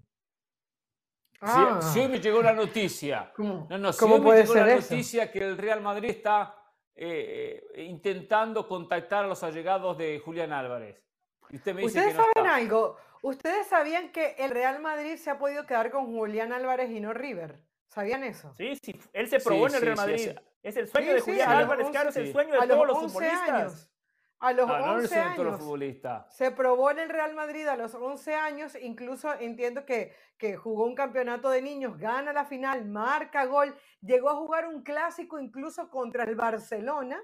y bueno, al final no se lo queda el Real Madrid y se devuelve a Argentina. Estaba el problema de que no podían mudarse niños menores de 13 años a, otro lugar, entonces él tenía 11 años en ese momento, se va para Argentina y lo toma River y ya lo demás es historia. Em, y, esa noticia que tú decías, ya que eh, Del Valle está desinflando más o menos del Real Madrid, ya nos explicará eh, Pereira, esa noticia que tú decías del Barcelona, yo entiendo perfectamente que el Barcelona necesitaba un hombre de actualidad y por eso buscan Lewandowski, pero también entiendo que ahora quieren a Julián Álvarez porque es que la diferencia de Lewandowski y Julián Álvarez, que es 12 años, puede ser, tiene 23 Julián Álvarez, 35 Lewandowski, sí. 12 años. Entonces, imagínate, te puedes llegar a tener delantero para rato y además un jugador que cuando uno lee y, escucha reseñas de lo que es, se nota que es muy trabajador, muy tranquilo. O sea, si lo respetan las lesiones, puede ser un hombre de club, de esos que no están saltando de un lado a otro, sino que se puede quedar y casar con, con un equipo. Y esto Hernán seguramente también lo sabe, ¿no? Pero hay que darle crédito a, a Oscar Pareja, técnico de Orlando City ellos estuvieron muy cerca de fichar a Julián Álvarez. Hubo una oferta para River. La oferta desde lo económico era buena, pero Julián Álvarez dijo que no, que él quería irse directamente a Europa. Muy bien por Oscar Pareja y, el departamento de scouting de Orlando City, porque si el Madrid y el Barcelona no hicieron el trabajo, Oscar Pareja sí lo hizo, Hernán. Y tengo una pregunta para usted. En River, Julián Álvarez pateaba tiros libres porque esta temporada ya lo vi marcar dos goles de tiro libre y en pelotas a balón parado. Hoy él es el dueño de la pelota parada con el Manchester City. Por eso le pregunto si en River él ya lo hacía. No, no, no pateaba. Puede que haya pateado alguno, ¿eh? Alguno que otro, ¿eh? Pero no pateaba mucho tiro libre. Lo pateaba con mente de la Cruz. Pero es verdad, lo he visto y el día que lo vi también me terminó sorprendiendo. ¿eh? Cuando hizo un gol que creo que fue en Champions de tiro libre hace muy poco. Sí, lo vi y pensé exactamente lo mismo. Pero no, en River no los pateaba. Pateaba alguno, ¿eh? Pero la, mayoría de las veces no, eran otros jugadores. Ahora, ahora a ver. No, no, no le quiero romper el globo, no le quiero romper el globo, pero lo que le voy a decir ahora no, es opinión. El negocio no lo, quiero romper, pero ¿eh? lo va a romper. Yo estoy dando información, por supuesto. Paso factura por lo que mencioné en su momento y dije en su momento. Pero bueno, eh, a ver, ¿qué, ¿qué es lo que sabe usted? ¿Qué es lo que tiene usted? Esto también es información porque como opinión ya le dije, hoy me gustaría que Julián Álvarez jugara con la camiseta del Real Madrid. Esa es la opinión. Pero la información es la siguiente. El Real Madrid ya tiene cubierta esa posición. Están muy contentos con la evolución que han visto de Hendrik. Piensan que han acertado en ese fichaje, el joven brasileño del Palmeiras, que fue eliminado en semifinales de Copa Libertadores contra Boca. Y en ese partido en la vuelta, cuando ingresó Hendrik, Palmeiras vivió su mejor momento. Palmeiras metió a Boca contra las cuerdas gracias a esa joven promesa. En el Real Madrid entienden que esa posición está cubierta y es para el brasileño Hendrik. Y tengo más, Hernán, Carolina, tengo más. Ya trazaron la hoja de ruta. Eh. Hay que llevarlo despacio, ¿eh? justo gol de Colón de Santa Fe. Pero bueno, Colón oh. eh, Menos mal que no le agarraron la idea del marcador. Imagínese eso ahí. Eh, eh, llegamos llegamos eh, con poco, pocos jugadores. Le dimos jugadores, selecciones a, jugadores a todas las selecciones. Gracias, gracias. ojo, lo de Hendrik, ¿eh? Lo de Hendrik. ¿Cuánto tiene? ¿18? 18 años. 17, va, tiene, va a llegar con 18, claro, jovencito. Pues está bien, llega con 18. Está muy verde para ser el 9 del Madrid. Que puede llegar a ser unos años, sí, pero es una camiseta que pesa, ¿eh? ¿Cuánto tardó Vinicius en consolidarse en el Real Madrid? Tardó un par de temporadas. Se le va a costar también a Hendrik. Aparte brasileño, ¿eh? le va a gustar la fiesta, tipo Neymar, ¿eh? tenga cuidado, ¿eh? pero bueno, yo solo se lo digo. No, ¿eh? todo lo contrario. Eh, salió una nota de Hendrik, ya está aprendiendo inglés, está aprendiendo español. Es más, la misma maestra de Julián Álvarez, la que le enseñó inglés a Julián Álvarez, es una de las maestras de Hendrik. El tipo dijo que no le gusta irse a discotecas, que le encanta estar con su familia, que le gusta leer. El Madrid analiza el perfil del jugador, Hernán. En ese sentido, el Madrid, cuando ficha un futbolista, créame que hace el trabajo. Veo, veo como Vinicius, como Vinicius se fue de fiesta eh, eh, después del partido con Venezuela, eh, junto con Neymar y Richarlison. Eh. ¿No analizó ese capítulo Real Madrid? Ah, porque, pero lo mismo, analizamos, analizamos todo, lo mismo, ¿eh? en el Madrid eso no pasa, Hernán. Eso pasa por las malas compañías. Además, jovencito si Vinicius, pasa la prensa, soltero, no como Neymar. No lo ventila, ¿eh? Si pasa la prensa, no lo ventila, ¿eh? No lo, va los galácticos, no lo ventila porque la prensa, que, la prensa que maneja el propio Florentino. Pero bueno, eh, ¿qué nos iba a contar del Madrid? Sí, la hoja de ruta ya está trazada, ya tienen identificados ah, eh, los futbolistas que quieren para em, reforzar ciertas posiciones donde creen que hoy el Real Madrid es endeble. Lo hemos señalado acá, ¿no? Problemas en los laterales. Por izquierda el elegido es Alfonso Davis. Saben que el canadiense quiere dar un salto, ya no quiere seguir en Alemania y por características lo ven como un jugador que encajaría de manera perfecta porque el Madrid necesita laterales que ataquen y lo mejor de Alfonso Davis es cuando se proyecta el ataque y cuando cruza la mitad de la cancha. Por derecha, les gusta mucho Rhys James, 23 años, jugador de la selección nacional de Inglaterra, futbolista del Chelsea, cumple con el perfil, joven, buen presente y creen que todavía puede evolucionar mucho más, muy físico, muy fuerte, puede jugar también como central en una línea de tres le gusta mucho al Real Madrid Rhys James. Obviamente, Hernán, Carolina, el, último no se los tengo que decir, ¿no? Ustedes ya lo saben. No sé, no, no sé. Otra vez, otra vez, la misma novela Julián Álvarez, Julián Álvarez. Kylian Mbappé. Kylian Mbappé, o sea, Kylian Mbappé oh. sigue siendo. Hay gol de Borja, ¿eh? Un objetivo Hay gol de Borja, gol de River, 1 a 1, ¿eh? Bien, bien. 1 a 1, ¿eh? Bien, Borja, empató. ¿Qué pasó? Okay. ¿Quién es ese, ese tercer delantero? Están diciendo por aquí que quién es Borja. Todo el mundo sabe quién es Borja. La gente sabe quién es Borja. La gente sabe, diga la producción quién es Borja. O sea, por favor. Por, favor. Sí, sí. Pero bueno. Borja, el que jugaba en el América. Señor del Valle. ¿Usted no se acuerda, no se acuerda de los finales Colombia-Argentina con el Dibu? ¿No se ah, acuerda aquella ya, historia? Ya me. ¿Quién fue el, que, el que pateó que sí lo convirtió y se lo metió al Dibu? Y se lo festejó en la cara. ¿Ahora se acuerda? De acuerdo. Pasemos la página, pasemos la página. Ok. Ok, tercer refuerzo para el Madrid. ¿No es Julián Álvarez, dice usted? ¿No es Julián Álvarez?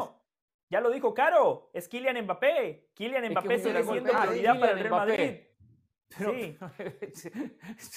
está desconcentrado, está viendo, va, perdiendo River y está desconcentrado, Hernán Uno a uno, uno a uno, Borja empató, le dije que Borja empató, uno a uno. Ah, verdad que sí, verdad que sí, ya. A ver, a ver, José, ¿usted conoce el cuento de la buena pipa?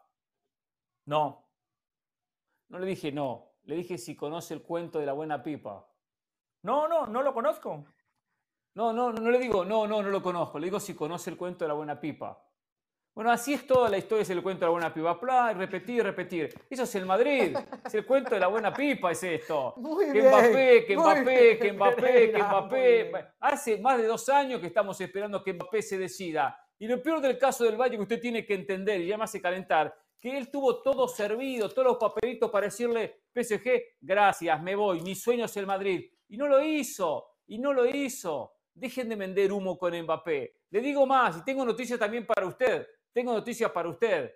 El Chelsea y el Liverpool ya están en contacto con el Paris Saint-Germain para contratar a Mbappé. Y el Liverpool está más avanzado que el conjunto londinense y quieren quedarse con la estrella francesa.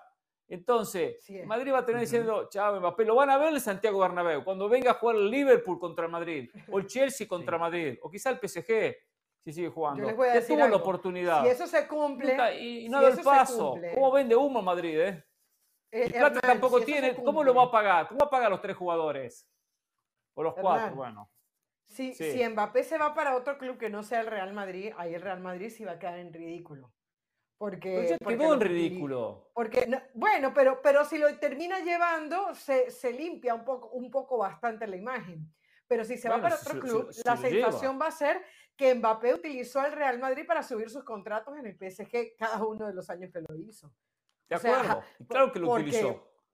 Bueno, eh, lo utilizó sin duda, pero si se termina yendo al Real Madrid, eso va a pasar por debajo de la mesa. Ahora, si se termina yendo para otro equipo como el Liverpool o donde se vaya, ahí sí el Real Madrid va a quedar muy mal parado. Les tengo la última eh, pieza de la información. La última pieza de la información. Antes de dar la última información, yo le pido algo. Sí comparte la información. Me parece está bien, correcto que usted tenga la ilusión de información correcta a la gente, pero no vaya, no vaya a poner en juego su sueldo. No, nuestro, no, nuestro compañero Rodrigo Fáez está viviendo con el 5% del sueldo, porque lo dijo aquí, que se jugaba el 95% del sueldo que Mbappé llegaba al Madrid. Claro. Ya no tiene plata ni para pagar la luz de su casa, por eso no puede aparecer en este programa porque no tiene electricidad. No alcanza con el 5%. Porque se la jugó. No haga lo mismo del Valle. No tropiece con la misma piedra que tropezó Rodrigo Fáez. Se lo digo, ¿eh? Se lo digo, ¿eh? le estoy advirtiendo ¿eh? con el tema Mbappé Real Madrid. Ahora sí, cuénteme, Yo, el cuarto refuerzo de este Madrid que no sé de dónde va a sacar la plata, pero bueno. Yo estoy informando, señor Hernán Pereira, hay información. Kylian ah, Mbappé tiene nada más 24 años, llegaría con 25, le quedarían 10 años para jugar en el Real Madrid. El Madrid tiene claro, Hernán, lo que usted comenta, lo que mencionó Carolina. El Madrid lo tiene clarísimo. Por eso ya hay un plan para fichar a Mbappé. A usted no le va a gustar, a Carolina tampoco, a Carolina tampoco. Pero a día de hoy, a día de hoy, la única llamada que han hecho, la única llamada que han hecho en caso de que no siga Ancelotti, es a Zinedine Zidane. Madrid lo tiene clarísimo. Si se va Ancelotti, si se el va alumno de Bielsa. El alumno de Bielsa, de Ancelotti, del que usted me quiera decir, el ganador de tres Champions de manera consecutiva, el segundo entrenador más ganador en la historia del Real Madrid, sería, sería el hombre que regresaría al Real Madrid porque entienden que sería la mejor manera, la mejor manera de que Kylian Mbappé finalmente acepte jugar para el conjunto merengue, ser dirigido por uno de sus ídolos. Eso es información, no es opinión. Ahora, por opinión, usted me pregunta, Xavi Alonso debería ser el técnico del Real Madrid la próxima temporada. Pero usted que defendió tanto a Zidane, ¿por qué no quiere que Zidane regrese? Ya que ganó tanto y tanto lo defendió. A mí Zidane me encanta, a mí Zidane me encanta, pero lo que le digo de Ancelotti aplica para Zinedine Zidane. Son entrenadores de futbolistas consolidados. Esta plantilla joven que tiene el Real Madrid es más para un Xavi Alonso, que con un plantel limitadísimo como el Bayer Leverkusen es uno de los equipos que mejor juega en Alemania, es un equipo que está en la parte alta de la tabla gracias a que su entrenador potencia a los futbolistas. Cuando esta plantilla se haga vieja, Hernán, o mejor dicho, cuando se consoliden todos, los Vinicius, los Rodrigo, los Valverde, todos los que usted me diga, ahí sí que regrese Zidane. Para esos planteles me gusta mucho Zidane. Él quiere todo servidito. Zidane quiere todo servidito. Nada de tener que formar jugadores, enseñarles. Si no supo enderezar a Vinicius, tuvo que venir Ancelotti para ponerlo en vereda, para enseñarle cómo jugar, moverse, desmarcarse, hacer goles, definir. Que ha hecho lo mismo con Rodrigo. Y después Pero ustedes sí creen... bueno, también hay jugadores que tienen su techo, ¿eh? Y voy a decir una cosa de... Yo tengo un amigo, usted sabe que tengo mucha gente amiga que está metida en el, muy en el fútbol. Y tengo un amigo que tiene un video me, lo compartió. Yo tengo que pasárselos a ustedes y lo voy a poner en cámara, si la producción me lo permite, no ahora, sino la semana que viene. De mañana, mañana en Jorge Ramos y su banda. Mañana no hay programa. Mañana no hay, programa. Marcelo Bielsa enseñándole de fútbol, de táctica a, a Zidane. Marcelo Bielsa. Lo mostramos aquí en la banda cuando Bielsa dirigía al Olympique de Marsella. Lo mostramos en la banda en su momento, que Zidane fue a verlo entrenar. No, no me acuerdo. me acuerdo del video de Zidane en la, final de la Champions diciendo, yo tampoco. La pasas, la yo no recuerdo. el gol. Eso me acuerdo. Haberlo mostrado. Pero, pero dice Zidane viendo el entrenamiento. Yo tengo el video con el audio de, Bielsa diciendo, Bielsa diciéndole a Zidane, después de entrenamiento ah. te explico y te enseño esto y te enseño, te enseño lo otro. Sí, sí, ese video que, que ah, Zidane fue a verlo y hablan y Bielsa le dice, sí, después estoy casi convencido que lo pasamos aquí en la banda. No, no, no, no recordaba haberlo visto. De repente lo pasaron, capaz que no estaba. sí, Bielsa en el Olympique de Marsella, si no estoy mal, hace años. Sí, sí, sí, estaba en Francia, sí, estaba en Francia. Eh, Pero una cosita, una cosita a, la hoja de ruta de, a la hoja de ruta de, Del Valle, en la que lo que me parece más real y más conveniente sería lo de Alfonso Davis se va a ir Mbappé al Real Madrid solamente para ser dirigido por Zinedine Zidane. Si quiere hablar con Zinedine Zidane, van y tienen una cena, pero, pero, no, vas a tomar una decisión de vida para ser dirigido por Zinedine Zidane. Todavía por Guardiola, pero por Zidane no creo. Sí, yo no creo. Bueno, los dos tienen la misma Champions. Mbappé es un hombre muy especial, ¿eh? Creo que quien los conocemos sabemos, ¿eh? Vamos a ver. Mañana vuelve la liga, mañana no se pierda a las 2 y 30 de la tarde, hora del este, 11 y 30 de la mañana del Pacífico, la peña de la liga en la pantalla de ESPN Deportes con todo el análisis de la nueva fecha de la Liga Española de Fútbol. ¿eh? A ver, gracias a mi amigo Hamlet, a mi amigo Hamlet, que está técnico, que estuvo en Costa Rica, ahora está en Estados Unidos, un capo que sabe de fútbol muchísimo, me mandó el video eh, de Bielsa enseñándole de fútbol al propio Zidane. ¿eh? Pero bueno, la Comisión Técnica de la FIFA determinó la cantidad de estadios que tendrán las ciudades que van a, los países que van a organizar la Copa del Mundo del 2030. Me refiero a los europeos y a Marruecos. 10 estadios españoles, 5 estadios en Marruecos y 3 estadios en Portugal. Me llamó la atención pocos estadios en Portugal, solo 3. Sí. Sí, hablando de estadios, Hernán, Carolina, Honduras va a jugar contra México en el Estadio Nacional de Tegucigalpa, no en San Pedro Sula, 16 de noviembre. Priorizan y el hablando de estadios, el calor, ¿eh? Se queda el Maracaná como final de la Copa Libertadores.